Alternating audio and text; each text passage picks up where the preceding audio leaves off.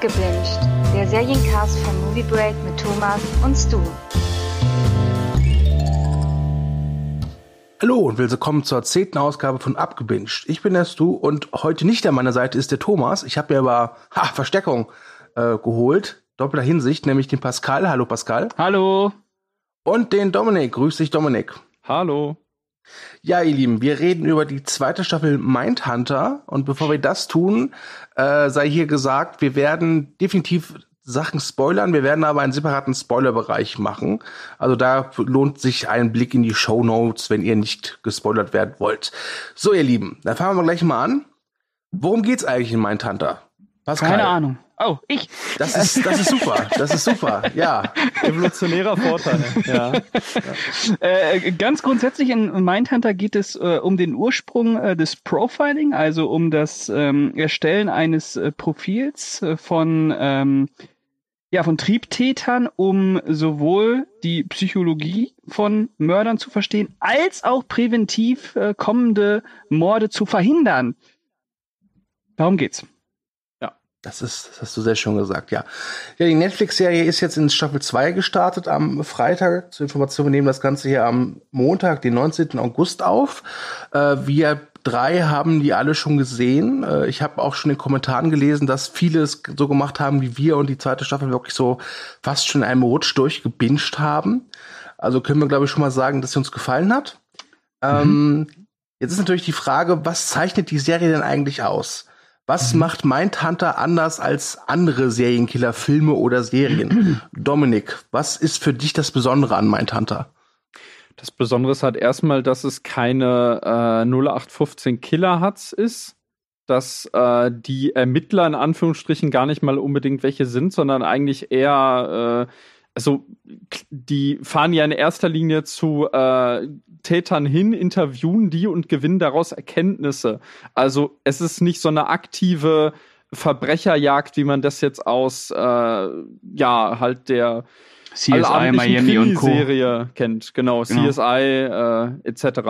Ja. Und äh, für mich sind das Herzstück an dem Ganzen dann halt wirklich diese äh, diese Interviews, die geführt werden. Und das Tolle finde ich daran, äh, dass diese Serie überhaupt nicht ähm, irgendwie reißerisch wird an Stellen, wo sie, wo sie es werden könnte. Also wenn man äh, da jemanden sitzen hat und der halt wirklich im Detail erzählt, wie schwierig es ist, Frauen den Kopf abzutrennen, äh, in jeder anderen Serie würde es irgendwelche pathetischen Rückblenden geben von ihm, die das irgendwie zeigen und halt dem hinterletzten Zuschauer noch irgendwie begreiflich machen müssen. Hier gibt es das nicht. Hier hängt man halt wirklich rein an, an den Dialogen und an den Lippen der, äh, der äh, ähm, Gesprächspartner. Und für mich entwickelt das eine wahnsinnige Sogwirkung. Das hat was unglaublich Authentisches an sich. Das ist wahnsinnig präzise und konzentriert inszeniert. Und äh, ich also generell äh, kam wahrscheinlich auch schon bei den Game of Thrones Cast durch. Ich habe seit einigen Jahren eine unglaubliche äh, Schwäche einfach auch für äh, Dialog-Epen äh, und das hier ist für mich ein wahres Fest kann ich schon mal sagen. Ja, ich kann da mal einhaken. Ähm, David Fincher hat äh, mal in einem Interview gesagt, dass er sehr bedauert, dass äh, er Mitschuld daran trägt, den äh, Serienkiller-Hype in äh, Amerika mit sieben mit angefeuert zu haben. Also in den 90ern kann man sagen, hat das nochmal so ein extremes, äh, so einen extremen Bass bekommen, diese Serienkiller-Manie, kann man fast sagen, durch äh, Das Schweigen der Lämmer und Sieben. Diese beiden Filme waren da maßgeblich für verantwortlich. Und ja. äh, er hat dann äh, in einem Interview gesagt, dass er Mindhunter auch aus dem Grund entwickelt hat, weil er dieser ganzen äh, ja, dieser Verklärung von, von Triebtätern äh, einen Flock ins Herz jagen wollte. Und äh, das kann man äh, eigentlich äh, sehr gut erkennen an Mindhunter, dass das eigentlich schon so ein äh, Gegenwirken ist zu dem, was, was eigentlich sieben war. Ja, durchaus. Also er holt es ja definitiv aus dieser äh, Hollywoodisierten Ecke heraus mit dieser Serie. Ja, und einfach dieses komplett überstilisiert düstere. Äh, man kann ja schon sagen, John John äh, Doe ist ja irgendwie schon so ein übergeordnetes Prinzip des Bösen und äh, ja, Mindhunter entmythologisiert ja ganz stark diese Serienkiller-Faszination. Äh, ja. Ja, das stimmt. Kann ich euch äh, nur beipflichten. Ähm, ja. Ach, diese Einigkeit. Diese Einigkeit, ja, ich finde es auch zum Kotzen, aber es geht gerade nicht anders. ähm, Pascal, kannst du denn vielleicht kurz zusammenfassen, was denn jemanden erwartet, der jetzt die erste Staffel gesehen hat und jetzt die zweite auf sozusagen kurz davor ist, auf, auf Start zu drücken? Ist das, ist das eine, ist das einfach nur eine Fortführung oder ist, ist es vielleicht sogar eine Weiterentwicklung von dem, was wir in der ersten Staffel gesehen haben? Beides. Ähm, man kann die erste Staffel ja quasi so als äh, Ursprung äh, des Profiling äh, beschreiben und in, den zweit, in der zweiten Staffel geht es jetzt um die Resultate.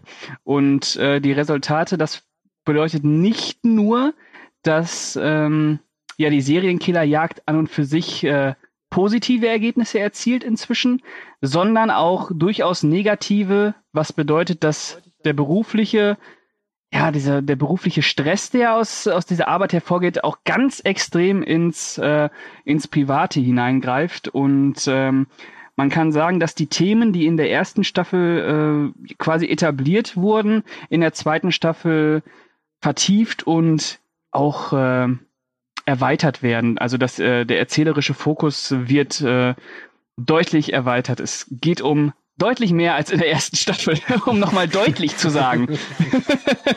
Dieses schöne Wort. Ja, ja. ja äh, danke für deine deutlichen Worte. Ja, ich hoffe, ich habe das in aller Deutlichkeit war, klar gemacht. Ja, das war sehr deutlich, Pascal. Genau. Ja, wirklich. Wirklich. Ja. Ähm, nee, das, so ging es mir auch. Also äh, ich hatte fast schon das Gefühl, dass die erste Staffel wirklich ein Prolog ist, dass wir verstehen als Zuschauer, was da gemacht wird und warum es gemacht wird. Genau. Mhm. Ja. Und, und äh, also da muss ich halt auch mal kurz sagen, ich fand auch, dass die erste Staffel viel äh, akademischer wirkte, viel wissenschaftlicher. Ähm, ja. Während die zweite Staffel jetzt ähm, auch immer noch sehr analytisch ist, das liegt in der Natur des Themas, ähm, aber sie ist, ähm, wenn ich jetzt sage kurzweiliger, dann klingt das, äh, ist das nicht das richtige Wort. Sie ist, äh, hm, ja, also sie hat eine Folge weniger als die erste, also könnte kurzweilig ja Ja, aber die, die, die, also sie äh, ist, die Laufzeiten, die Ja, sie ist ja nicht im, im, herkömmlichen Sinne unterhaltsam, obwohl sie, ne, sie ist einfach, äh, sie ist packender. Also der Informationsgehalt, der Informationsgehalt in der ersten Staffel äh, war größer, einfach um das Thema zu äh, beschreiben, aber ähm, ja, die zweite Staffel ist einfach äh, man, vielschichtiger, man hatte, vielschichtiger. Man, man hatte in der zweiten äh, jetzt einfach äh, ab einem bestimmten Punkt einfach eine wirklich klare Struktur in der Handlung.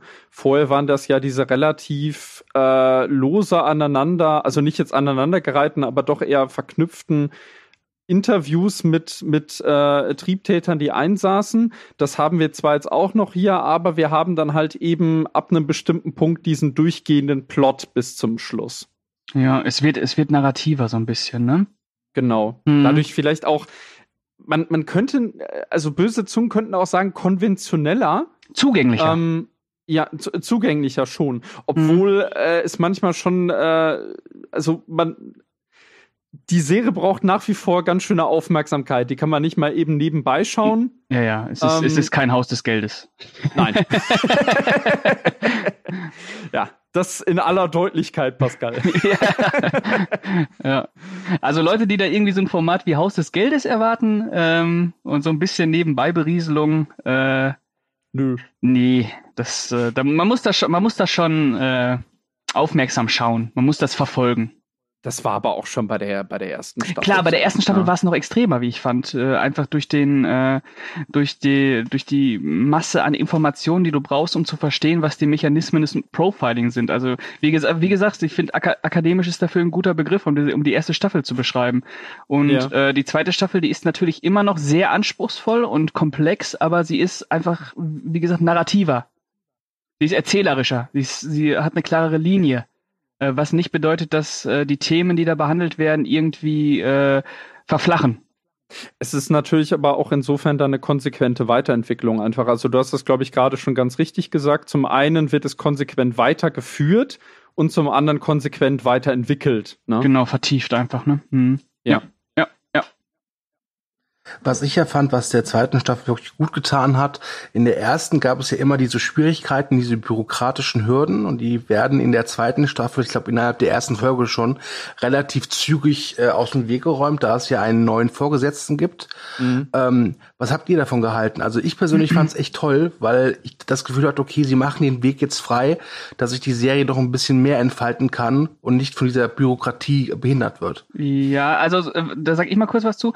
Äh, das fand ich äh, ganz schön in der ersten Staffel, weil das ja durchaus äh, historisch belegt ist, dass das FBI äh, ja sehr viele Jahre unter den großen Schatten von äh, J. Edgar Hoover ähm, äh, zu leiden hatte, welches zwar äh, welches ins Leben gerufen wurde, um John Dillinger damals äh, zu packen und äh, im Prinzip aber wirklich äh, einen furchtbar bürokratisch äh, verstopftes äh, Behördenwesen gewesen ist. Behördenwesen gewesen ist, ja ähm, und sich jeder äh, modernen äh, Ermittlungsmethodik quasi versperrt hat. Also die Frage, warum man mit einem Täter sprechen musste, äh, sollte, hat sich unter, unter Hoover gar nicht gestellt. Also der ist schuldig, den packen wir, weg damit. Ähm, und deswegen war das ganz schön zu sehen, wie äh, diese, diese kleine, kleine Abteilung ähm, ja, dagegen ankämpft, äh, den Schatten von Hoover endlich ein für alle Mal zu begraben. Ja, also ich, ich kann ja sagen, wie es für mich war. Also es war ja schon in der ersten Staffel ein integraler Bestandteil, dass diese Abteilung, äh, die, die wirklich da im Aufbau war und sich erst so langsam entwickelte, die wurde ja vom äh, FBI so in internen Kreisen auch eher belächelt am Anfang. Und dass man das dann jetzt hier ähm, so gesehen dann äh, äh nicht mehr hat, das ist konsequent, auch äh, rein plottechnisch was mich so dramaturgisch ein bisschen gestört hat, dass halt so, naja, das schon halt schon innerhalb der ersten Folge schon wirklich so abgehandelt wird. Ne? Also so äh, eine, einer der integralen Bestandteile der ersten Staffel wird in der zweiten regelrecht schon abgefrühstückt. Das hat mich sogar interessanterweise hat mich das an äh, auch ein bisschen an House of Cards erinnert, wo es glaube ich bei der dritten Staffel äh, eine ähnliche Entwicklung gab.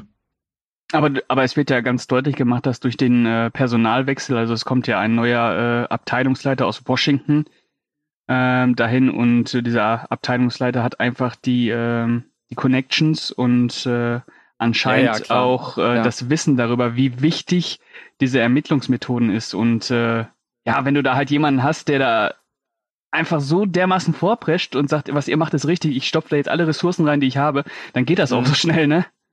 Ja, ja, nee, es, ich fand's jetzt also äh, halt in, in Hinblick jetzt auf äh, halt so, so ein bisschen man, man könnte sagen, es entwertet vielleicht dann so ein bisschen äh, im Nachhinein die erste Staffel, aber das ist nicht. Aber, es, aber es gibt also, auch ein Gefühl ja. für den Wandel einfach, ne? Wie extrem ja, das, der Wandel das auf jeden ist, ne? Fall. Ja. Also klar, man könnte Wandel sagen, ob das jetzt in der ersten ja. Folge direkt nötig gewesen ist, lassen wir mal so stehen. Hätte man vielleicht auch äh, irgendwie in der dritten so langsam drauf hinarbeiten können, diesen Wandel, aber ich fand das, äh, ja, man könnte das überstürzen, aber ich fand das gut, weil diese Figur dieses neuen Chefs, äh, wie heißt der? Gunn? Ja, Gunn. Ted Gunn. Ted mhm. Gunn, genau, äh, der übernimmt. Ein Name wie geschaffen fürs FBI. Der ersetzt den, der ersetzt den Shepard. Ähm, genau. Und äh, ja, der ist einfach eine geile Sau. Also wirklich. Äh, obwohl, obwohl du ja, äh, wir hatten ja schon vorher äh, auch mal über die die Staffel geschrieben äh, oder nee Quatsch geskypt auch und äh, mhm. äh, also ich konnte mich dir da anschließen. Am Anfang wirkte der so ein bisschen. Äh, ja, da, das, irgendwas stimmt da nicht. Also er, irg ja. irgendwie war er zu äh, zu äh, großmütig. Also das irgendwie. Ja, äh, und dann hatte, aber hatte was utopisches. Ja, schon, ne? irgendwie so, hat, ja. irgendwas hat da nicht gestimmt. Aber da sieht man auch wieder, was für ein Misstrauen wir mitbringen, ne, in Menschen. Aber ja, ich weiß ja. nicht. Du äh, du fandest den von Anfang an äh, supi? Äh, ich war großer Gun-Fan von Anfang an, ja, ja weil äh, äh, ich mich erinnern konnte, wie sehr mich das äh, wirklich aufgewühlt und aufgeregt hat, wie sehr die behindert werden von ihrem Vorgesetzten, ja. der ja eigentlich nicht besonders viele von ihnen gehalten hat. Ich meine, wie gesagt, er hat sie halt im Keller untergebracht. Ja. Äh, und die haben halt mit ähm, die Sachen erforscht. Ich meine, meint hat er basiert ja so zu, ich sag mal, drei Viertel schon auf wahren Begebenheiten. Ja. Mhm. Ähm, dann ist das schon, war der schon sehr fortschrittsfeindlich. Ja. Und ich habe diesen Ted Gunn dann wirklich sehr mit offenen Armen empfangen. Ich muss aber auch sagen, dass äh, ich äh, schon das Gefühl habe, oder hatte, dass der zwar schon äh, äh, offen ist für vieles, dass der aber auch, glaube ich, kein Problem damit hätte, seine eigene Karriere zu schützen. Mhm. Und halt eben, dass er, wenn, wenn Not am Mann ist oder wenn irgendwas schief läuft, auch ganz schnell den schwarzen Peter äh, dem Ho Holden oder dem ähm, Bild zuschieben lässt. Also ich glaube schon, dass es ein Karrieremensch ist. Mhm. Ja, ja. Das kam ja, auch also, durch ja, ja. Also er ist, er ist jetzt nicht äh, wirklich die, äh, Jesus, der da auf hinkommt und sagt, Leute, hier alles ist gut. Das ist er nicht. Nee. Aber im Vergleich halt zu dem ehemaligen Vorgesetzten ist es halt eine Wohltat. Und ich war ganz froh, dass sie es innerhalb der ersten Folge abgehandelt haben. Ich fand auch nicht, dass es zu schnell abgehandelt wurde. Ich fand, das war relativ verständlich, wie das mhm. äh, über die Bühne ging, weil ich auch finde, dass Staffel 2 ja echt vollgestopft ist. Also, also das ist jetzt keine Kritik, also da, da passiert unglaublich viel. Und wenn ich mir so vorstelle, dass dann auch dieser bürokratische Prozess mit dazu kommt, ich glaube, dass wäre ein bisschen zu viel Gewicht auf den Schultern der zweiten Staffel gewesen. Aber jetzt, ja. wo du gerade sagst, du, äh, dass äh, unglaublich viel passiert, äh, willst du uns denn äh, mal sagen, was eigentlich der Kernfall der zweiten Staffel ist?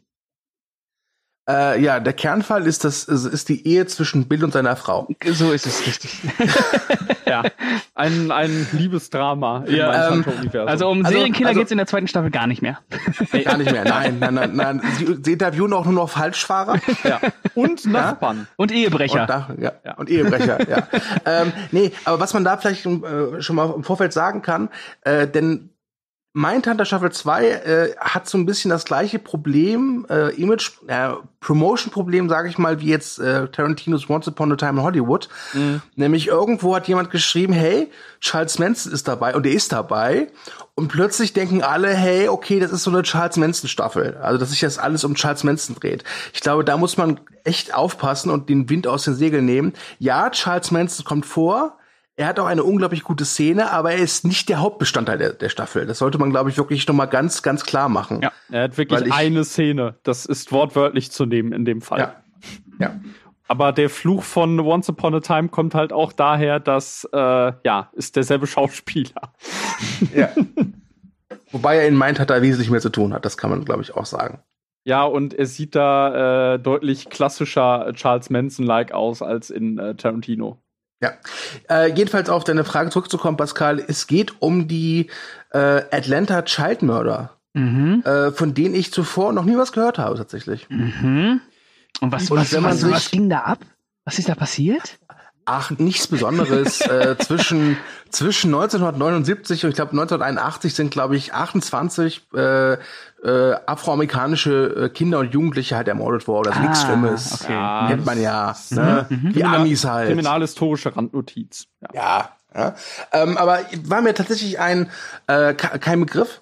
Wobei das ja schon eine ordentliche Hausnummer ist. Ja, und es war der, äh, ich glaube sogar der äh, mit der medienwirksamste äh, Fall äh, in den 80ern. Also äh, das muss in Amerika muss das unfassbare Wellen geschlagen haben, aber wir hier in Deutschland, also ja, ja klar, gut, ich meine, also, was geht uns das an, ne? Internet, ne? Hättest da das Internet Ja, gut, dann wäre das natürlich, aber ich, ja. äh, und keinen eisernen Vorhang. Ja. Also, ja. Und, ja. und dieser, diese, diese, dieser, dieser ich habe ja schon gesagt, afroamerikanische Kinder. Und das ist ganz interessant, weil damit bringt der, bringt die zweite Staffel ja auch noch eine ganz andere Thematik mit ein, die in der ersten Staffel jetzt so gar nicht äh, vorhanden war. Nämlich halt durchaus äh, das Thema Rassismus und auch äh, die verschiedenen gesellschaftlichen Ebenen. Ja. Ja. Ja. ja. Und das ist eine ganz, ganz große Stärke der zweiten Staffel. Und äh, bevor Pascal jetzt einen Orgasmus bekommt, überreiche, ich, überreiche ich dir gerne das Wort. naja, äh, wie ich schon angesprochen hatte, dieses erzählerische Spektrum wird halt erweitert und ein ganz entscheidender Punkt ist darin, ähm, die Macht von Serienkillern auf äh, gesellschaftliche Zustände. Ähm, und wie du schon gesagt hast, äh, der Rassismus, der da in äh, Atlanta als äh, floriert, äh, der wird auch durch die äh, durch die Serienkiller ganz stark ähm, oder, oder durch den Serienkiller. Man muss ja auch dazu sagen, der Fall wurde nie komplett aufgeklärt. Ähm, mhm ähm, wurde natürlich durch die, durch die Serienkiller oder durch den Serienkiller ganz stark ähm, geprägt und äh, auch zu Nutzen gemacht. Ne? Also man konnte sich äh, dieses, dieses Klima der Angst, dieses angstbesetzte, diese angstbesetzten Zustände, die durch die äh, Morde damals ähm, aufgekommen sind, konnte man äh, natürlich auch wunderbar Politik machen. Und äh, auch das ist Thema der zweiten Staffel, was mir sehr gut gefallen hat. Denn ja. äh, es geht ja nicht nur rein um, um, um den Killer an und für sich, sondern auch seine, seine Wirkung und seine Macht. Die Macht von, von, von Killern auf unseren Alltag. Ne? Ja. Ich würde sagen, äh, was sehr charakteristisch an dieser zweiten Staffel ist, dass sie wirklich äh, buchstäblich aus dem, aus dem Keller wirklich so ans Licht kommt. Ja. Praktisch. Also, dass äh, die stehen mit ihren Ermittlungen jetzt äh, immer mehr im, im, äh, im Fokus der Öffentlichkeit und es hat immer mehr Relevanz und sie bekommen halt auch endlich mal Anerkennung für das, was sie tun. Sie bekommen und, eine Plattform einfach, ne? Genau, ja, aber halt, das hat natürlich auch alles so seine, seine Schattenseiten. Was ich äh, äh, unglaublich toll finde, dass, äh, also ich kann mich da anschließen, äh, so die, die politischen Gegebenheiten äh, sind auf jeden Fall ein Bestandteil. Was ich aber halt sehr toll finde, dass das Ganze noch mehr halt so im damaligen Zeitgeist äh, verankert ist. Also, dass wir wirklich jetzt dieses, ähm, also klar, die, die erste Staffel äh, war, war natürlich auch schon 70er-Jahres-Setting, aber ich finde, dass das hier noch besser rüberkommt, dass wirklich so die, die ähm, äh, gesellschaftlichen Gegebenheiten in Atlanta, dass das wirklich rüberkommt.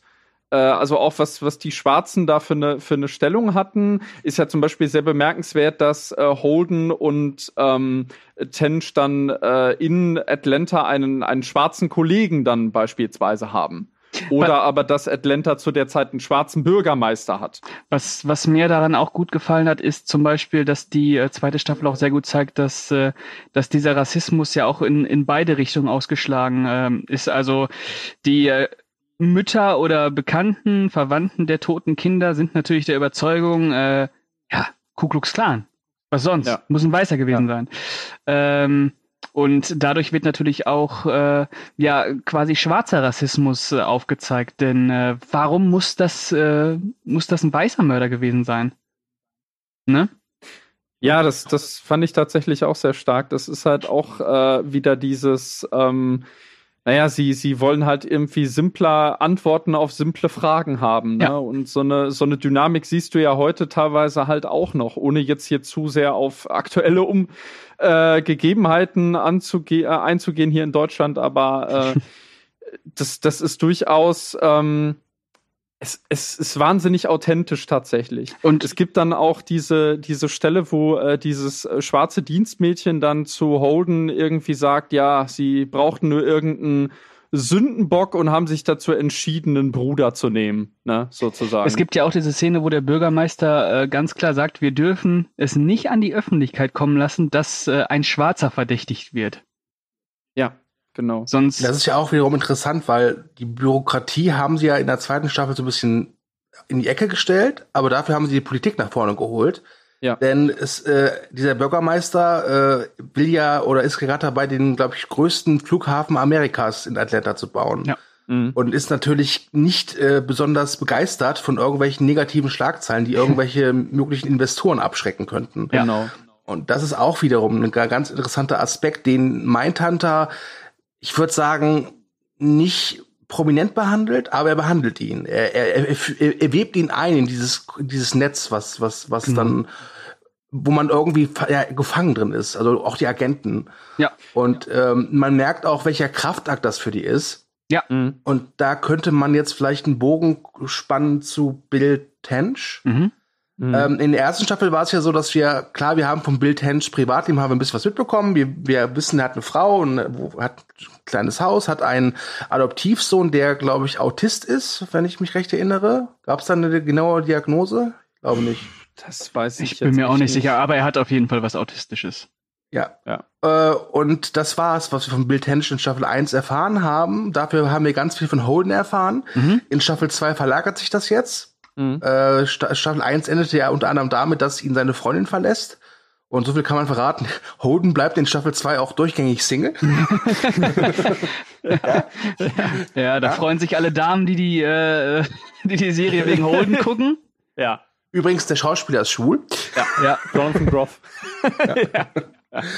ähm, Ja, und äh, dieser Kraftakt, den ich erwähnt habe, der kommt halt vor allem Bill Tench böse zu stehen. Denn während sich halt ja. Holden, da er irgendwie keine privaten Verpflichtungen mehr hat, wirklich vollends in diesem Fall fallen lassen kann. Schönes Wort, fallen lassen, fallen, okay. Ähm, Wir haben es heute mit den Phrasen, ne? Total, total. Das, das, das ist äh, ja, Herrlich. ja, ja. deutlicher Podcast. ähm, nee, auf jeden Fall äh, zahlt äh, Bill ziemlich ja einen ziemlich große ziemlich großen Preis für das, was er da tut. Also äh, ich, er ist, glaube ich, immer erschöpft, was davon kommt, dass er, glaube ich, die Hälfte der Zeit im Flugzeug verbringen muss. Ja, es gibt Probleme zu Hause, auf die wir dann vielleicht im Spoiler-Part separat nochmal speziell eingehen können. Mhm. Ähm, und ich glaube, was natürlich auch ein äh, irgendwie niedermacht, ist halt einfach, wenn man das Gefühl hat, man kommt nicht weiter. Ja. Und äh, alle drei Tage wird ein neues Kind aus dem Fluss gezogen. Ja. Und das bringt der Darsteller äh, Holt McCallany, wie heißt der? Ja. Das bringt er echt gut auf den Punkt. Also der, der macht das echt super. Weil dieser Bill Tench hat sowas. Also, er könnte, er würde als liebevoller Papa genauso gut funktionieren wie als Drill Sergeant bei der Army. Ja, das, der hat ja. schon was. Ja, der ist, ist schon Bulle. Also der ist schon sehr ja. bullig. Äh, aber das wird ja jetzt auch so ein Stück weit aufgehoben, dadurch, dass der, dass das Pri Privatleben wirklich äh, in den Fokus äh, gerückt wird ähm, von ihm. Und äh, ja, das zeigt auch, wie, wie vielschichtig diese Figur ist, ne? Ja, der war in Staffel 1 dann eher noch so ein Fels in der Brandung. Ja, genau, sagen, genau, ne? genau. Also der hat, hat eher was, Rückhalt was gegeben. Genau. Wobei mhm. seine Ehe da auch schon angeknackst war. Aber, ähm, aber Staffel 2, das ist eine neue Dimension, nee, was da das abgeht. Ist, ist, ja, ja.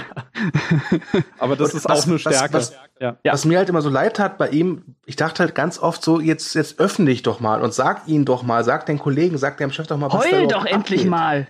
Genau, heul doch endlich ja. mal. Schrei mal rum, hau mal irgendwas kaputt. Ja. ja, oder er holt sich bei den falschen Leuten aus. Ah, er holt sich ja auch nie richtig aus. Er sagt, er ist ja immer so, so nüchtern. Er, er, er erzählt ja nur, aber er öffnet sich. Einmal richtig ja. ausrasten. Verdammt nochmal. Es, es gibt, es gab, glaube ich, wirklich nur zwei Szenen, wo er wirklich aus sich rauskam. Das eine ist, als ihm äh, Holden die Leviten lesen will. Ja. Mhm. Und das andere ist halt die Befragung von Charles Manson. Ja, richtig. Aber das sind auch sehr, äh, das sind, das sind schon Schlüsselszenen dann irgendwo auch für den Bill-Charakter, ne? Ja. Tatsächlich. Beziehungsweise, also als, als, als Zuschauer erfährt man da ja im Grunde nichts Neues. Es bricht ja alles aus ihm raus, äh, an, an dem Punkt zumindest, äh, was man schon kennt als, als Zuschauer, aber äh, naja, es bringt seinen Charakter dann irgendwie nochmal sehr auf den Punkt. Also es sind sehr starke Szenen tatsächlich. Ja, aber die Mensen-Szene ist generell, äh, ja, da gehen wir später drauf ein. ja. ähm, jetzt haben wir halt gesagt, dass der Holden und der Bill halt gut zu tun haben, also Bill in doppelter Hinsicht. Äh, jetzt würde ich ganz gerne mal zum Punkt kommen, wo ich sage, Staffel 2 war super, aber eine Sache hat mir missfallen, und zwar, dass äh, Dr. Wendy Carr, gespielt von Anna Torf, ich würde sagen, so ab Folge 3 oder 4 fast schon rausgenommen wird. Mhm. Ähm, und tatsächlich äh, gar nicht mehr so richtig in den Ermittlungen drin ist. Ähm, und irgendwann die Serie sich nur darauf konzentriert, bei ihr äh, ihr Privatleben zu behandeln. Wie hat euch das gefallen? Ja, das ist äh, tatsächlich, wenn dann auch mein Problem mit dieser Staffel. Also ähm, es ist ja, also es kommt ja durchaus äh, durch das äh, äh Gunn sie ab einem bestimmten Punkt praktisch auf die Ersatzbank äh, verbannt. Das Problem ist aber, dass das Drehbuch das auch macht. Und zwar nicht nur mit, mit ihrer Funktion, sondern halt auch ihre Figur und ihr einen letzten Endes relativ, also nicht jetzt völlig obsoleten und auch nicht total uninteressanten Nebenplot aufdrückt, der aber, also der sagt zwar schon was Neues aus über ihre Figur, bringt sie aber letzten Endes nicht weiter. Also ihre Figur macht eigentlich keinerlei Entwicklung durch, würde ich sagen. Ja, ja, also es wirkt schon so, als wenn äh, die Autoren jetzt nicht mehr so genau gewusst hätten, wie sie die Figur da noch einbringen sollen. Ja. Äh, und sie dann äh, leider sehr ungelenk fallen lassen. Ja. ja, ihr halt so ein, so ein, so ein, äh, keine Ahnung, ich, ich musste, ich musste so ein bisschen an, äh, das mag jetzt vielleicht banal klingen, aber ich musste an Star Wars Episode 8 denken, wo man ja auch die Nebenfiguren mit diesem äh, Casino-Plot beschäftigt. Aber der trug ja wenigstens noch irgendwas zur Handlung bei. Hier ist die Handlung von, von Anna Torf ist ja nahezu komplett losgelöst. Also du ja. könntest die so rauscutten und du würdest es nicht merken. Also es ist jetzt nicht, wer weiß, wie das mich da stört. Aber ich würde schon als, als äh, Schwäche auch so rein dramaturgisch bezeichnen. Also sie macht ja schon eine Entwicklung durch, aber das machen die anderen Figuren auch und diese Entwicklungen der anderen Figuren sind immer gekoppelt mit äh, dieser Serienkillerjagd oder nach, mit dem Profiling an sich. Ja. Und das fehlt halt bei äh, Wendy Carr in Staffel 2 komplett. Also ja, wie gesagt, ich glaube, ab Folge 4 oder 5 ist die raus. Ja. Ähm, es gab noch so Momente, wo sie dann mit diesem anderen Typen, diesem Greg Smith, äh, der ja auch mit ihnen mitarbeitet, so ein, so ein Interview führt mit so einem Serienkiller, mhm. was dann auch nicht so wie gewünscht läuft.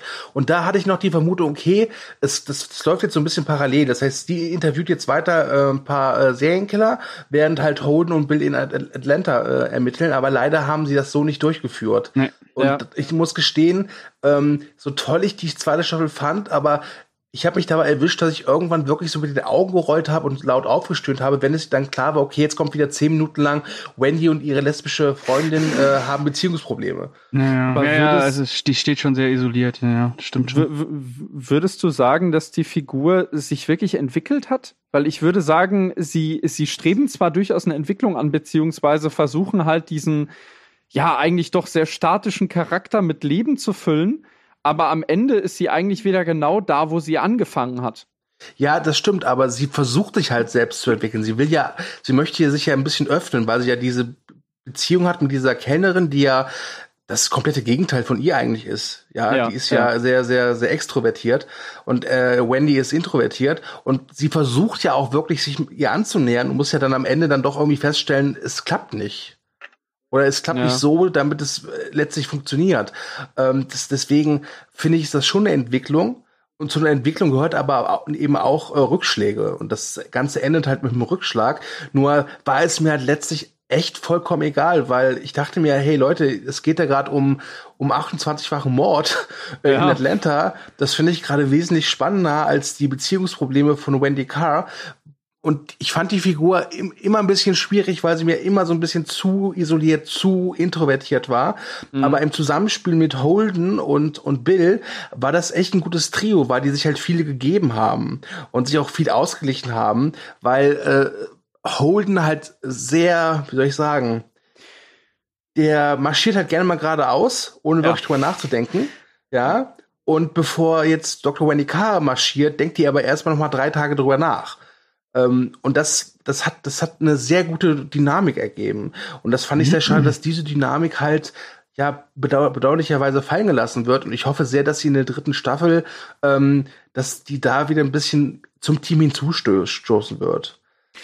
Jetzt könnte man natürlich noch irgendwie mutmaßen, ob, äh, ich weiß nicht, ich hatte gelesen, böse Zungen behaupten, dass dieser Plot mit ihr halt völlig sinnlos ist und dass der halt nur da drin ist, damit halt Netflix irgendwie auf Diversity machen kann. Also von wegen lesbische Beziehung.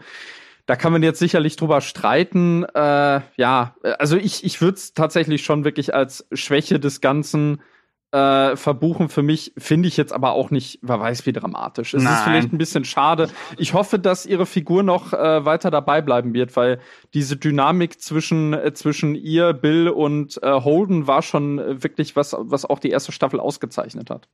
Ja, wie gesagt, wir wissen ja nicht, ob die Macher äh, da irgendwie einen Masterplan haben. David Fincher hat ja gesagt, er, er möchte gerne fünf Staffeln machen. Kann ja durchaus sein, dass da schon irgendwie ein Konzept steht. Mhm. Und es kann durchaus sein, dass die Ereignisse rund um Wendy K. in Staffel 2 in Staffel 3 nochmal eine größere Bedeutung haben. Das, das können wir jetzt nicht wissen. Aber im, zum jetzigen Standpunkt muss ich halt einfach sagen, war das der größte Kritikpunkt der zweiten Staffel.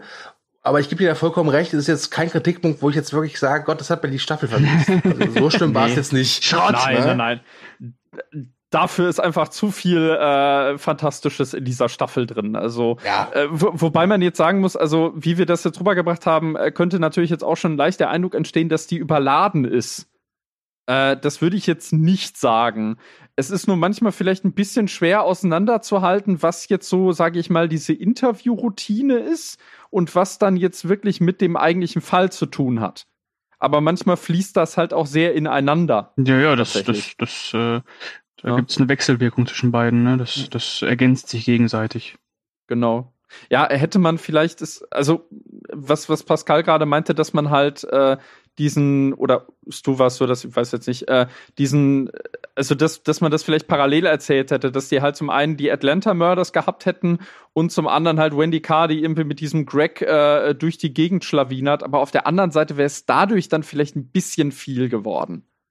Na? Ja, das, das kann durchaus sein. Ja. ja. Gut. Ja. Aber gut. Ihr Lieben, was haltet ihr davon, wenn wir jetzt mal groß die Spoilerglocke betätigen? Ding, ding, und mal wirklich. Ding, ja. Ding dong, ding dong. Jo. Ja. Das ist was anderes. Nein. ja. Das, das, das okay. war ein Teaser, ja. Ja, ja. ähm, okay. Also ab jetzt wird jetzt äh, gespoilert. Wir haben schon milde Spoiler gehabt, aber jetzt wird wirklich alles rausgepackt, was nicht bei drei auf den Bäumen ist. Und wir sind fix. Ja, wir kriegen es alles. Das alles. ähm, ähm, Ach, ja. Ich würde mal sagen, wir haben ja äh, schon über Bill Tench geredet und sein Privatleben. Und es kommt ja in seinem Privatleben, gibt es eine Tragödie äh, mit seinem Sohn. Pascal, klär uns auf. Was, was war das? Ähm, seine Frau, also Bills Frau, ist, glaube ich, Immobilienmaklerin. Mhm. Und ähm, das Haus ist nicht sonderlich gut äh, versperrt. Ähm, also abgeschlossen. Und mhm. äh, der Sohn von Bill, also das Adoptivkind, äh, hilft drei anderen Kindern dabei, ähm, ein, ähm, ja, ist es ein Baby? Oder ist es ein Kleinkind, ja, glaube ich? Äh, einen ja. Platz zu finden, wo äh, drei Jugendliche ein äh, Kind, ein Kleinkind umbringen können. Und ähm, der Junge von Bill hilft insofern mit, dass er ihnen halt äh, ein äh, sicheres äh, Plätzchen zeigt, wo sie den Mord begehen können und hat sich wohl auch das ganze Spektakel angeschaut. Ja, und hat dann in einem Anflug von, ja, äh, halt, ja, wie, wie, wie beschreibt man das? Er hat halt dann äh, in dem Glauben, es wieder gut machen zu können, hat er dieses Kind auf ein Kreuz gelegt, halt in dem Glauben, dass es auferstehen könnte wie Christus.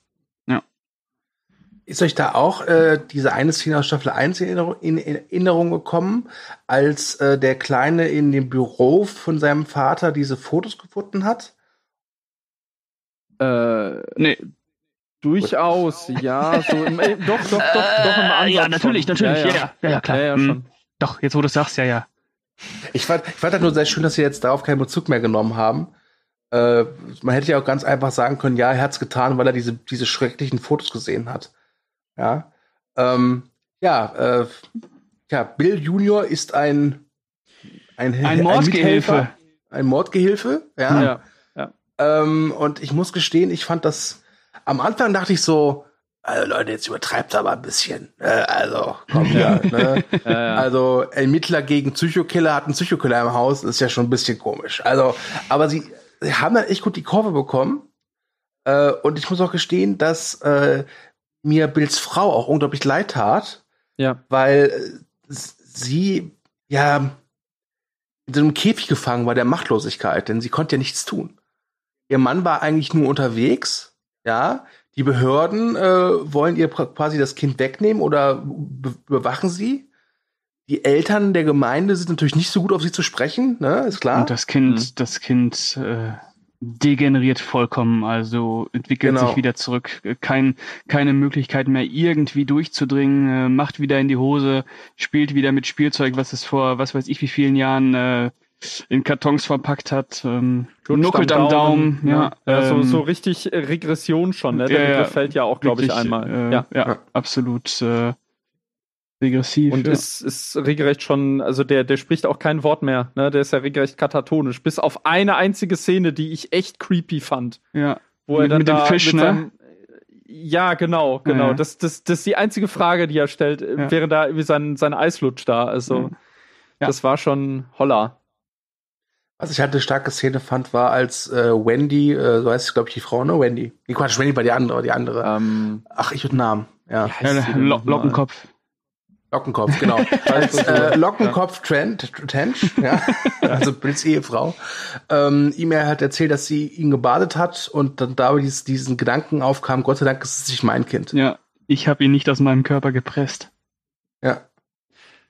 Oh, stimmt. das, das, ja, ja. Das, das, war schon hart. Ja. Ja, du, du spürst halt wirklich durch die äh, ganze Staffel konsequent diese, diese wachsende Machtlosigkeit, ne? Ja. Also, dass sie Und- überhaupt nicht mehr an den Jungen Und, herankommen. und du spürst halt auch, wie wenig, also Bill leidet, aber wie wenig er da eigentlich involviert ist in diesem Schmerz, ne? Weil äh, die letzte Szene ist ja auch, er kommt nach Hause, die Bude ist ausgeräumt. ja. Und es waren keine Einbrecher. Und es waren kein. Vermutlich. Vermutlich. Ha, ha, ha, ha, Mal gucken, vielleicht hat der kleine Satansbraten noch ein paar andere kriminelle Freunde, Ja, wer weiß. was macht du? Obwohl, habt ihr, habt ihr euch nicht auch die Frage gestellt, ähm, weil irgendwann ist ja so, äh, Nancy heißt die Frau, genau. Nancy, ja. Da. Ähm, ja, es ist sehr ähnlich, Wendy, Nancy, egal. Ähm, und äh, irgendwann reift ja in der so die Überlegung, ja, wollen wir nicht umziehen, ne? Von wegen neue Umgebung und so weiter, damit man jetzt damit irgendwie abschließen Was kann. logisch ist. Hm? Ja. Ja. durchaus, aber hätte, hätte da nicht dann irgendwie ein Psychiater vielleicht da auch Mitspracherecht? Bei sowas? Wie, ob, wenn die, ob die umziehen wollen? Nö. Oder, oder Sozialarbeiter, also da ist ja auch Naja, es ist ja schon, es ist ja schon jemand da, Ja. ne? Äh, nö, wenn die umziehen wollen, ich glaube, da, äh, also da muss dann schon, ich, ich weiß gar nicht, inwiefern, was da passieren muss, dass die da irgendwie eingreifen könnte oder auch äh, im Zweifelsfall das Kind wegnehmen. Ich, ich meine, es könnte ja sein, dass da irgendwie noch jemand sein Okay geben müsste, aber das ist, glaube ich, der Frau in dem Moment scheißegal. ja, ich denke, ich glaube, die ist abgehauen einfach. Ja, ja. ja, das ist so diese Flucht nach vorne auch, ne? Ja. Ich Oder- muss ja gestehen, bei der letzten Szene, wo, er, wo man halt eben sieht, wie er nach Hause kommt, ins Schlafzimmer geht und bis auf seine Klamotten ist alles weg und ansonsten fehlt auch alles. Ja. Und er sich auf eine Matratze setzt, dachte ich mir, Gott verdammt, was für eine hässliche Matratze. Das sind halt die 80er. Das sind, äh, wie stillos. Aber, aber ich fand das Ende für Bill Tench in doppelter Hinsicht halt schmerzhaft, weil sie haben halt den Mörder bekommen, den sie aber halt nicht wirklich für alle Morde äh, haftbar nur für machen zwei, können, ne? Sondern Ja. für zwei. Und dann kommt er nach Hause und dann ist die nächste Niederlage schon da. ja. Ja, es ist echt, das, äh, dem Charakter wird schon nicht so toll mitgespielt in dieser Staffel. äh, was ich allerdings halt dramaturgisch unglaublich genial fand. Also, ähm, was für mich schon eine Stärke an der ersten Staffel war, dass ähm, die, die äh, Begebenheiten von diesen Serienkillern, dass die manchmal so äh, übertragbar wurden, beispielsweise auf das Privatleben von Holden mit seiner Freundin Debbie. Beispielsweise mit diesem äh, Typen mit seinem krassen Schuhfetisch. Ich weiß jetzt nicht mehr genau, was da für eine Szene war, aber es war halt immer so, äh, dass ähm, der, der aktuelle Fall sozusagen auch immer ein bisschen so äh, das Private widerspiegelt. Und das haben sie hier in äh, der äh, fünften Episode, in der dann auch Charles Manson auftritt, wirklich auf die Spitze getrieben, weil wir haben hier wirklich praktisch drei äh, Aspekte dieser Folge, die in einer, äh, in ein und derselben Hinsicht parallelisiert werden. Und das fand ich absolut grandios geschrieben. Also, um das mal kurz zu umreißen, ähm, es gibt ja zum einen halt diesen Fall mit, mit äh, Sohn Brian, also äh, von wegen, er wurde manipuliert oder er hat andere manipuliert, was auch immer. Dann gibt es ein Interview, was sie mit jemandem führen, der, ähm, glaube ich, von jemandem, der ihn sexuell missbraucht hat, irgendwie, also er wurde ihm auch, glaube ich, irgendwie hörig. Und gekrönt wird das Ganze dann natürlich mit Charles Manson, der halt Leute so manipulieren konnte, dass sie äh, ein Blutbad anrichten bei Sharon Tate. Hm, König der Manipulation. Ne? Das, äh, und, und das ausgerechnet in dieser Folge da auch noch Charles Manson auftauchte. Also das war, das, das war genial geschrieben. Das ist auch Ja. in meinen Augen ist das die bislang stärkste Folge. Und, und äh, Charles Manson ist ja dann auch dafür da, um Bill, äh, ja, der, der- Psycho analysiert ja Bill quasi, ne? Und äh, hält ihn ja genau Ja. den Spiegel vor, äh, was gerade in seinem Leben los ist, ohne das zu wissen. Also deswegen bricht äh, Bill da ja auch ab. Also man sieht ja, wie er innerlich kurz davor ist, zusammenzubrechen, ne? Ähm, genau. Hammer, also Das, äh, Und es, äh, es ist ja irgendwie auch schon für mich bizarr, wie er sich dann äh, mit, mit Charles Manson äh, so, ja, weiß ich nicht, auf einer gewissen Ebene streiten die sich eigentlich sogar über Kindererziehung. So bizarr das klingen mag. Ne? Was ich halt auch äh, in Anführungszeichen schön fand, ist, dass ja äh, Manson dadurch, dass er weiß, äh, wie, welche Knöpfe er drücken muss bei, bei Bill, dass er damit eigentlich das, den eigentlichen Sinn dieser Unterhaltung komplett torpediert. Ja. Ja. Ja, ja, Ja. Der, der reißt es praktisch an sich. Es ist ja, wird ja auch so inszeniert, dass er förmlich über ihnen steht. Nee, ne? er sitzt ja auch auf In der, auf der Szene. Stuhlkante, ne? Also auf dem, auf Genau. Dem, genau. Und äh, ja, und m, ganz ehrlich, äh, was er da sagt, das ist ja nicht von der Hand zu weisen, ne? Ähm, wie Nein. oft sind äh, ja, ähm, Serienkiller quasi die Sündenböcke, äh, die für irgendwelche äh, ja, Verfehlungen herhalten müssen, die äh, eigentlich äh, letzten Endes auf uns zurückführen. Also wenn ähm, Charles Manson sagt, die Angst, die euch nachts um den Schlaf bringt, äh, äh, gilt nicht den Mördern, die gilt euch selbst, die gilt euren Teufeln und das, was da draußen passiert, das sind die Teufel, die ihr erschaffen habt. Wir sind die Teufel, die ihr erschaffen habt. Ja. Und äh, ist, super. Und dann gibt's ja. ja. auch diese Szene, also wirklich Holden total, der bewundert ja Charles Manson, merkst du ja auch. Ne? Also wirklich ja, fasziniert ja. und äh, noch denk, schlimmer als bei Camper. Ne? Gibt's ja. ja, ja, und da gibt's ja auch diese Szene, wo äh, Charles Manson ihn fragt, kann ich denn eine Sonnenbrille haben? Und äh, Holden sie ihm gibt und äh, danach äh, sagt er halt, äh, ich habe die Sonnenbrille geklaut, äh, damit er in Einzelhaft geht und da wieder auch zeigt, was für eine Macht er hat. Ne? Ich gehe für dich in Einzelhaft, weil du mich so geil findest, du Arschloch. Ich sitze jetzt in Einzelhaft. Ich bin der King hier, nicht du. Man muss natürlich auch sagen, also Manson ist schon ein Highlight in dieser Staffel und er wird auch ziemlich aufgebaut.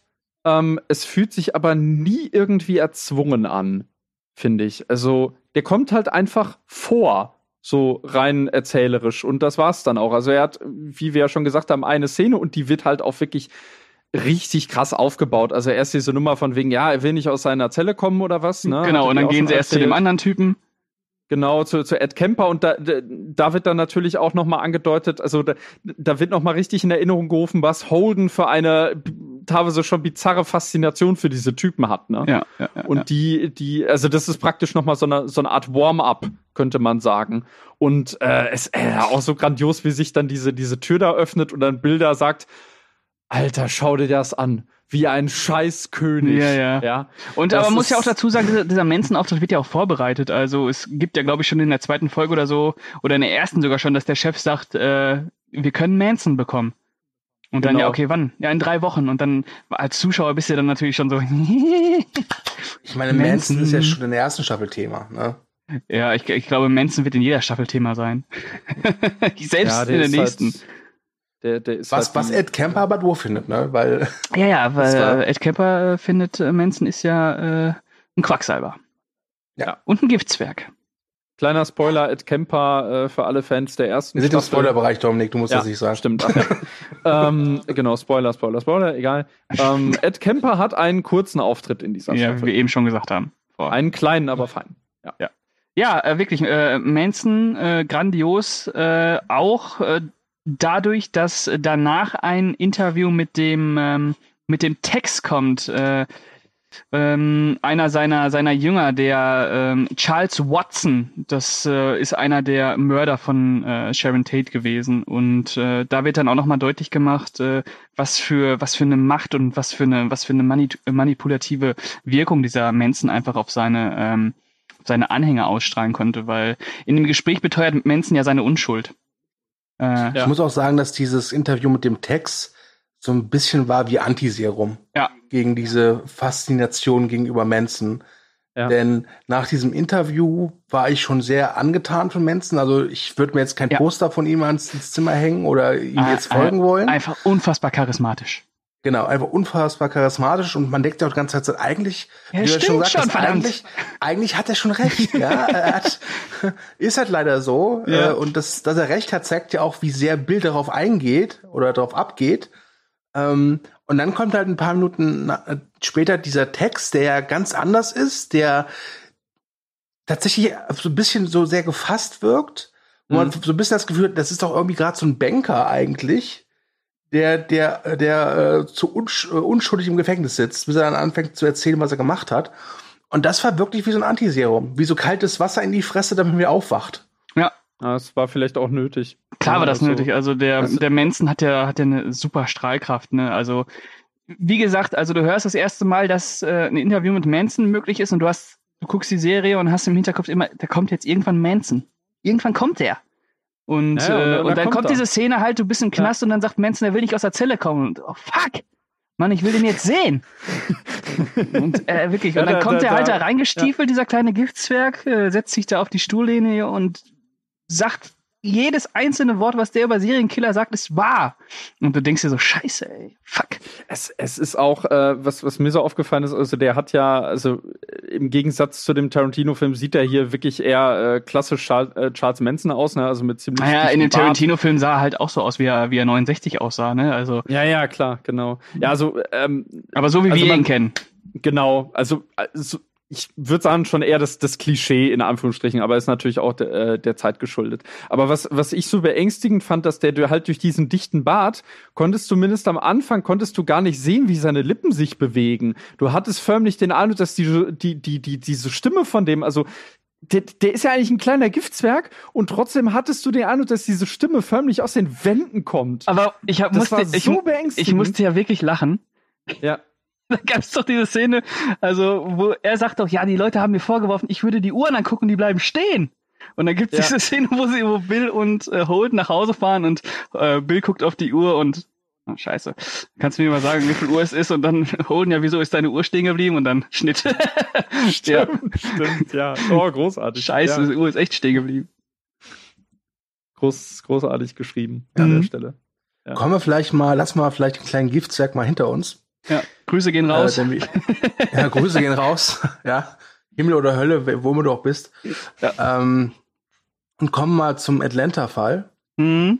Mhm. Ähm, wir haben ja schon gesagt, Charles Manson war sehr faszinierend und auch Ed Kemper ist faszinierend. Hm? Und sie reden ja auch mit diesem David Berkowitz, Son of Sam. Das sind alles Auch, sehr auch grandiose Szene, da müssten wir eigentlich auch mal drüber sprechen, aber äh, ich glaube dann. Ja, wollen wir das schnell machen? Ja, lass Dann uns mal über den Son of Sam Ja. äh, äh, sprechen. Ähm, das, äh, weißt du da gerade, wie viele Leute der umgebracht haben soll? Oh, ich, nee, nicht genau. Ich weiß nur, dass es in Anführungszeichen nicht so viele waren. Ja. Also an den Atlanta Child Murder kommt er nicht ran mit 28. Ich glaube vier oder fünf. ja, auf jeden Fall ein Serienkiller. Das, äh, das ja. Ja. ähm, Ja, und Genau, einer, und- der so ein so einen Bezug zum Mythologischen hergestellt genau, hat. genau, ne? der irgendwie äh, vom Nachbarshund äh, satanische Botschaften angeblich äh, bekommen hat. Äh, Ja, ja, Also ja, ja. wir Experten nennen sowas Spinner. ja, und Äh, das ist sehr interessant, weil äh, dieses Gespräch halt äh, damit beginnt, dass der Son of Sam ja wirklich überzeugt davon ist, von, äh, von diesen, be beziehungsweise es wirkt jedenfalls so, dass er überzeugt ist von diesen Botschaften, die der Nachbarshund ihm äh, ins Ohr gebellt hat. Und, Gib mir Frohlich. und nach und nach, ähm, Harvey hieß der Hund, und äh, nach und nach ähm, du dann halt auch siehst, wie äh, präzise Holden arbeitet, ne? Weil er nimmt sich dann so einzelne Details, die der Son of Sam da sagt und fragt dann genau, Moment mal, haben Sie zu der und der Zeit der Exorzist damals gesehen? Ja, und Mhm. das und das und das und das. Naja, Sie haben sich das eingebildet. Nee, habe ich nicht. Doch, doch, Sie haben sich das eingebildet. Deswegen, deswegen, deswegen, deswegen. Und dann, ja, stimmt. Ja, da, da, Ist schon sowohl richtig. da als auch bei, äh, ich weiß gar nicht mehr, wie hieß der denn nochmal? Irgendeiner von äh, denen, die interviewt wurden. Ich glaube, das war dieser, dieser eine halt in der fünften Folge, der halt auch irgendwie von jemandem förmlich äh, äh, abgerichtet wurde, psychisch. Äh, der sagte dann auch an einer Stelle, glaube ich, eine Zeit lang, äh, habe ich sogar selber geglaubt. Ne? Ja. Das, Ja, das ja. kam da auch noch mal äh, richtig durch. Und- So. Welche Szene, Szene ich auch äh, sehr gut fand, ist die Befragung von dem äh, Junior Pierce, hieß der, glaube ich. Äh, den machen sie mit, äh, mit Schokokeksen gefügig. ja, Ähm, stimmt, stimmt. Ja, auch ja. grandios, also wirklich. Äh, äh, Da, über den weiß äh, ich jetzt gerade gar nichts, äh, was da Nee. eigentlich äh, Sache war, äh, aber die Szene ist auch so grandios. Also da hast du ja wirklich so einen so einen, so einen, so einen Typen, der denkt, äh, er wäre allwissend, ein Intellektueller, aber jedes Fachwort, was der, was der benutzt, ist halt falsch. Und äh, am Ende wird er halt durch, durch so Schokokekse gefügig gemacht. Also äh, super. Ja, aber, aber äh, also die, die Szene war auch wirklich seltsam, weil äh, teilweise hatte ich wirklich Probleme, dem Gesprächsverlauf zu folgen. aber das ist ja, das ist ja Absicht bei dieser Szene. Und wie, wie ernüchtert die dann halt auch da wegfahren, obwohl äh, äh, der neue Kollege, äh, den müssen wir auch kurz erwähnen hier, ähm, ach Gott, jetzt, jetzt habe ich den Namen vergessen. Irgendwas mit? Barney. Barney, äh, genau, also der, der Kollege äh, aus Atlanta, der Schwarze. Mhm. Ähm, äh, Jim Barney. Hat ihn zwar, genau, Jim Barney, der, der hat ihn zwar lustig mit Keksen gefüttert, aber letzten Endes haben sie nicht so wahnsinnig viel erreicht. Und das ist ja auch das Schöne, dass, dass gezeigt wird, dass diese Interviews ja halt auch wirklich ins, ins Nichts verlaufen können, weil du da, es gibt halt nichts zu holen. Also aus manchen Menschen gibt es halt nichts zu holen. Weil ich glaube, bei dem Junior ist ja immer der Fall ist, dass er einfach intellektuell einfach nicht fähig ist, sich wirklich richtig auszudrücken. Ja, genau, aber er denkt halt, er, wär, er hätte die ja. rhetorische Begabung. Also diese Szene, die ist ja wirklich grandios. Das ist ja jedes Wort falsch. die, die, ist halt auch irgendwie bizarr, weil man fragt sich jetzt so, bin ich, bin ich jetzt zu dumm, dem zu folgen oder bin ich zu schlau, dem zu folgen? Ja, und, das, aber dann siehst du ja die Blicke, die sich Jim und Holden da immer zuwerfen und so. Ja, ja, ja. Und Holden, genau. wie er sich immer zurückhalten muss, oh, ihn nicht zu korrigieren. Ah, scheiße. Ja gut, rede weiter. Ja, super. Also auch eine, äh, ich, ich weiß gar nicht, war, war, war die Szene auch von Fincher inszeniert? Ich glaube schon. Das ist ne? in den ist glaube ich in der zweiten oder dritten Staffel, das ist von Fincher. Ja, die, die, äh, die Folge, die ersten, Folge. Ja, ja. Hm, ja das äh, ist Fincher. Staffel ist noch Zukunftsmusik. Leider. Wäre das ähm, schön, wenn die heute schon da wäre.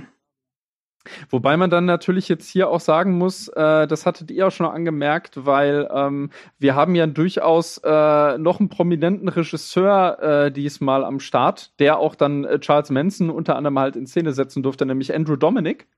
Wer ist denn das? Äh, das ist der Regisseur von äh, Jesse James unter anderem, also hier die Ermordung des Jesse James durch den Ro äh, fucking Robert Ford. Ah, okay. Killing Them Softly. Mhm. Ja, wusstest du ja. ja. Ähm, ja, weil ihr, ihr hattet ja gemeint, dass äh, sowas wie eine Handschrift eigentlich nicht existiert eher in der Serie, ne? Oder wenn Nö, dann, äh, weil die, es weil sich jede ja. Folge ja auf Dialoge äh, total dialogisch äh, entfaltet wird. Also ob das, also wenn er jetzt am Anfang äh, gestanden hätte, dass da, dass das David Fincher gemacht hätte, hätte ich das auch geglaubt. Da hätte ich nicht gesagt, nee, nee, nee, nee, nee. Also so wie dieser Gesprächsverlauf, also die Gesprächsstruktur, so kann das nur Andrew Dominic. Hätte ich, ne? Also, das ist halt eben auch entscheidend, sehr wichtig bei einer Serie, dass es eine stilistische Kohärenz gibt. Ja. Ja, ja. Deswegen ja, äh, wäre es, glaube ich, egal gewesen, ob das jetzt David Fincher, Carl Franklin oder Enno Dominic äh, gemacht hätte. Oder Uwe Boll. Äh, oder ja. Uwe Boll war mein Tanta, wow, das wäre, das wäre. Ja. Da hätte Charles Manson zurückgeschlagen, verdammt nochmal. Ja, hätte Das ist einer, der die Wahrheit sagt. Ja. Was ich, geben, was ich, geben sie Bolly Regie, macht der Postal 3 raus mit äh, Charles Manson. Ja. Was ich eine ganz schöne Szene fand, das war, glaube ich, die allererste Szene der, der vierten Folge, also die erste Folge von Andrew Dominic ist. Da sieht mhm. man einen Schwarzen äh, die Straßen in Atlanta abfahren und Kinder versuchen einzusammeln, also ins Auto zu locken, was ihm dann auch gelingt. Ja. Dann setzt der Vorspann an und denkt so, oha. Und dann kommt aber diese Auflösung, dass das eigentlich Polizei war, die damit halt versuchen wollen, den Kindern zu sagen, Leute, steigt nicht in fremde Autos, ja, von Fremden mhm. oder zu Fremden. Und das fand ich interessant, weil der Holden ja dadurch rauskriegt, es muss ein Schwarzer sein, weil diese Kids, ja, wenn man so sagen will, ja schon diesen, ja, ich benutze jetzt mal ganz, ganz äh, ähm, skandalös das Wort Ghetto, leben, dass sie halt niemals, dass sie halt niemals in, äh, ins, äh, zu einem Weißen einsteigen würden. Ja, und ja. Äh, es gibt ja dann auch diese Szene, wo der äh, vierte Ermittler, dieser Greg, da auch äh, in diesem, in diesem, ja, in diesem Milieu unterwegs ist und sofort auffällt. Ja, und sofort aber, weggeschrieben aber, aber wird.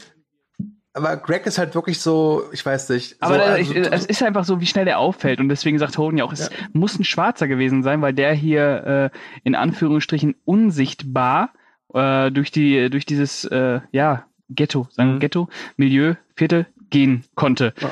Und äh, ja, schön. Ja, und da spielt dann natürlich auch äh, so, so äh, vom Profiling so die Erkenntnis rein, dass solche Täter halt selten Rassengrenzen überschreiten oder dass Rasse äh, oder halt Ethnie gar keine Rolle spielt in dem Fall. Richtig, ja.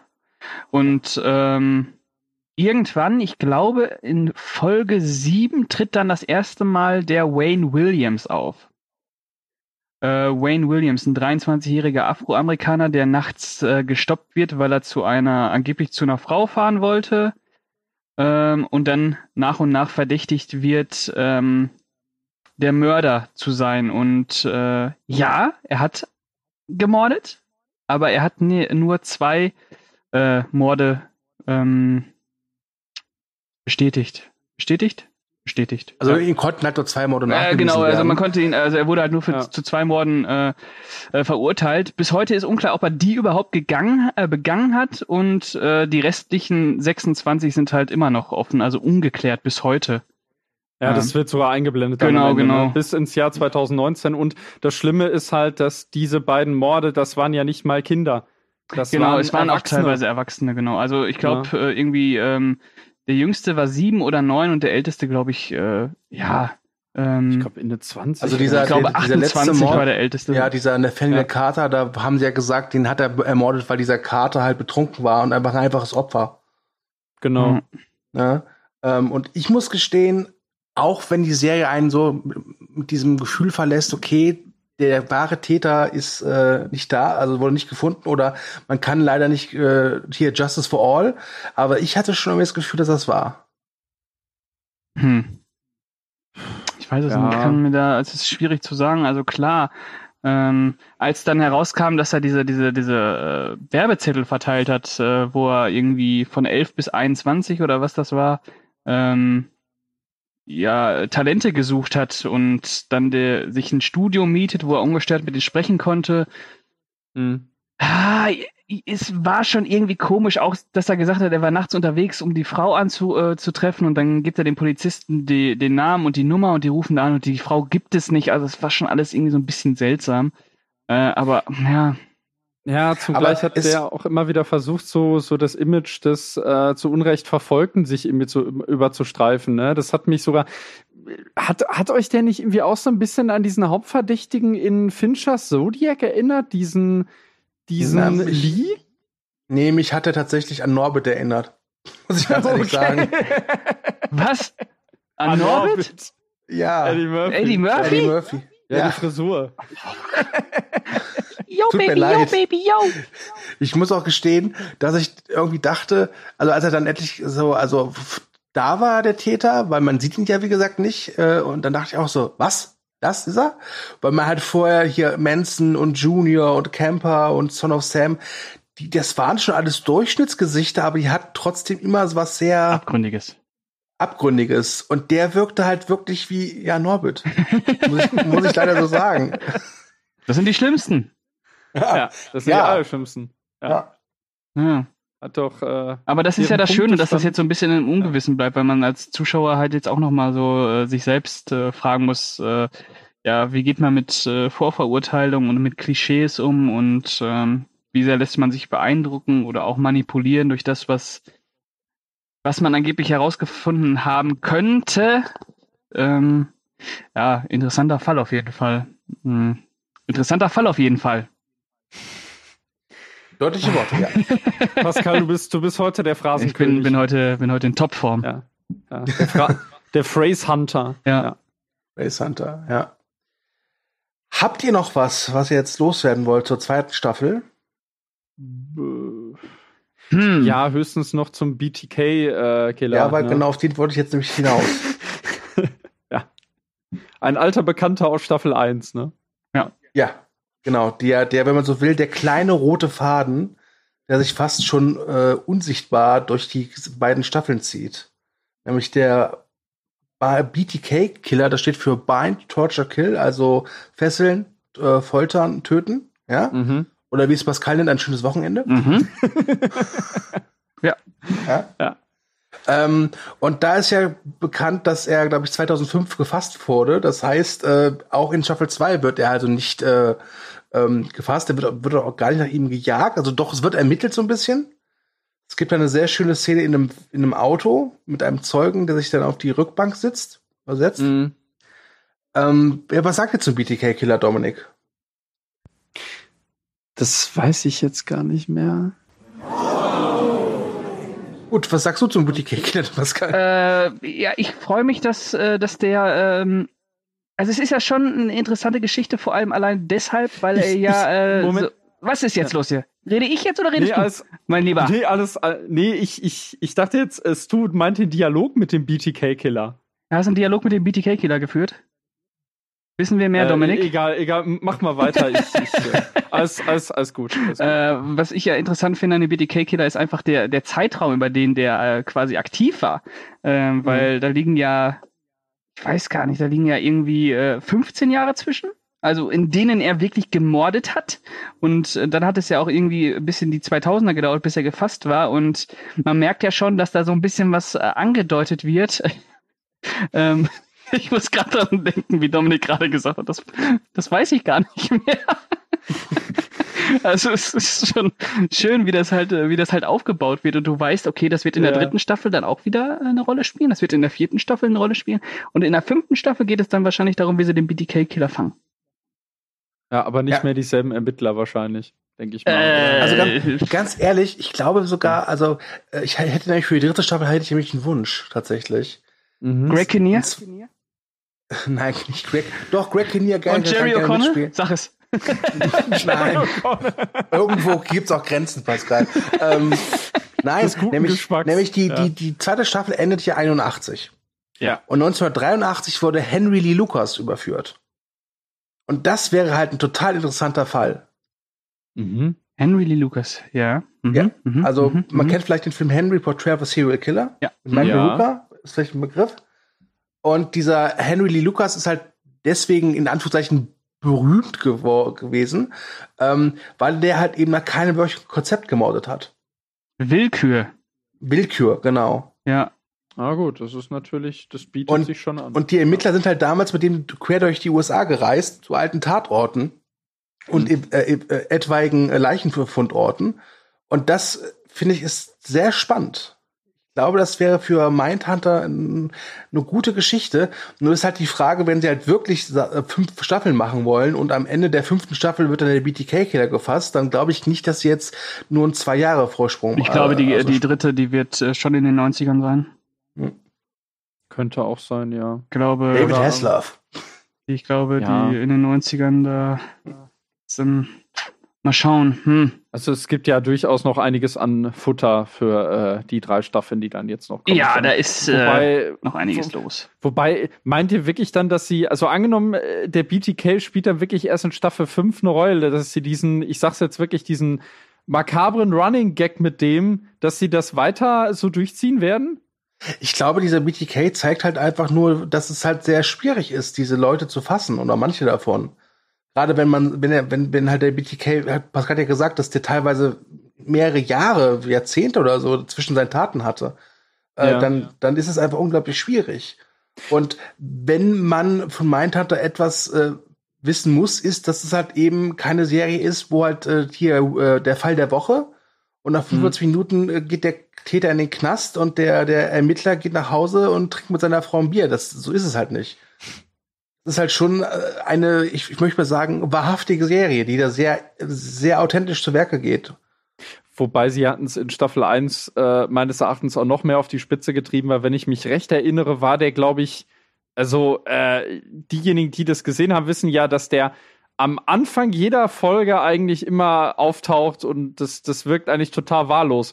Und in der ersten Staffel war es aber so, dass er, glaube ich, in jeder Folge in einem anderen Bundesstaat war das ist jetzt nicht mehr ganz so. Und ich nehme an, das entspricht dann auch äh, relativ den Tatsachen. Aber dadurch, dass, dass man so als Zuschauer in die Irre geführt wird, das ist ja ganz, ganz nett, weil dann kann man sich ungefähr vorstellen, wie es für die Ermittler sein muss.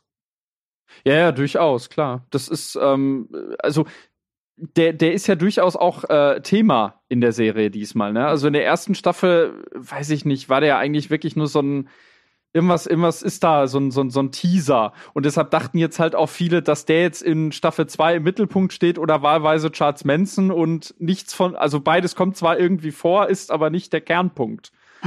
und irgendwo haben sie uns da ganz schön äh, an der Nase rumgeführt, ne, was so, so auch die Promo angeht. Auch, dass es jetzt zum Beispiel dann jetzt doch neun Folgen sind und auch, äh, ich glaube, zwei, nee, drei, drei Folgen sind, glaube ich, in Überlänge, ne?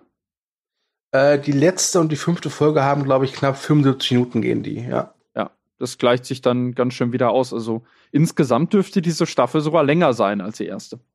Also ich weiß nur, ich habe einmal die Staffel pausiert, um aufs Klo zu gehen und dann gibt's dann irgendwann diesen, diesen, diesen ja, Bildschirm schon dann nächstes Mal von Netflix und dann stand halt, dass die beiden Staffeln Gesamtlänge äh, 16 Stunden haben.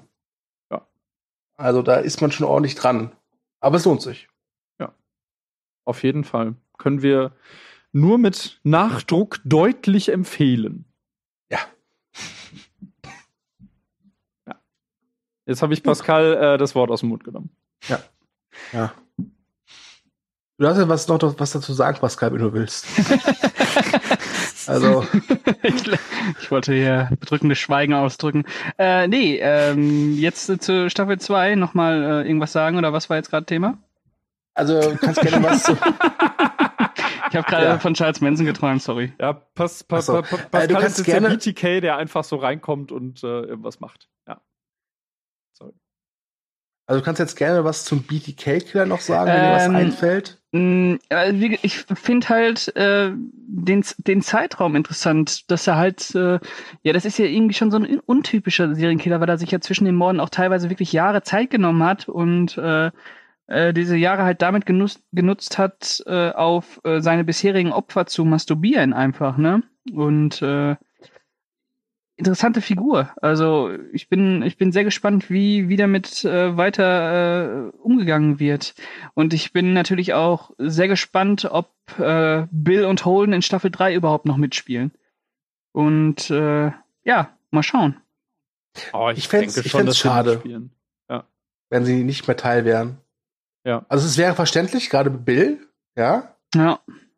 Ähm, aber ich, ich, ich, ich weiß auch nicht, ob sie es wirklich so auslegen, dass in Staffel 5 dann wirklich irgendwie 2000er ist und äh, es dann darum geht, den BTK zu fangen oder ob es wirklich immer nur so diese kleinen Impressionen davon äh, gibt äh, und ja, ist eigentlich dann nicht mehr Thema der Serie ist. Kann, kann ich mir aber nicht vorstellen. Dafür ist es jetzt schon in zwei, zwei Staffeln immer wieder äh, einge, eingestreut. Ähm, ja. Ich sage, er ist ein äh, makabrer Running Gag. Deswegen, deswegen gehe ich davon aus, dass in Staffel 5, äh, dass es dann darum geht, den BTK einfach zu schnappen. Und ich das meine, der BTK-Killer ist ja auch immer so diese Visualisierung, das Böse ist immer irgendwo da draußen. Ja. ja ähm, und das Schöne ist ja auch, dass die Staffel ja mit ihm anfängt und mit ihm endet. Ja, äh, quasi nochmal spiegelt. Situation quasi. Ja, ja. ja. Äh, quasi als erzählerische Klammer, genau. Ja, ähm, irgendwann werden wir auf jeden Fall an den Punkt kommen, da wird auf jeden Fall Bill nicht mehr dabei sein.